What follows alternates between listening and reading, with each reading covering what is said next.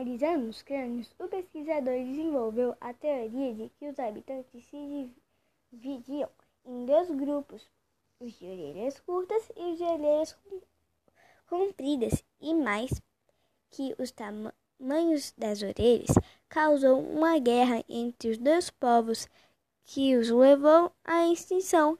Agora, a comunidade acadêmica e científica se vê à frente a mais um ministério, a queda dos Moais. Há alguns dias, quando o sol nasceu no horizonte da ilha, todos os Moais estavam tombados, caídos de cara no chão, sem que nenhum fator climático ou catástrofe natural tenha ocorrido para justificar essa queda. Foram os ETs? O povo das orelhas diferentes?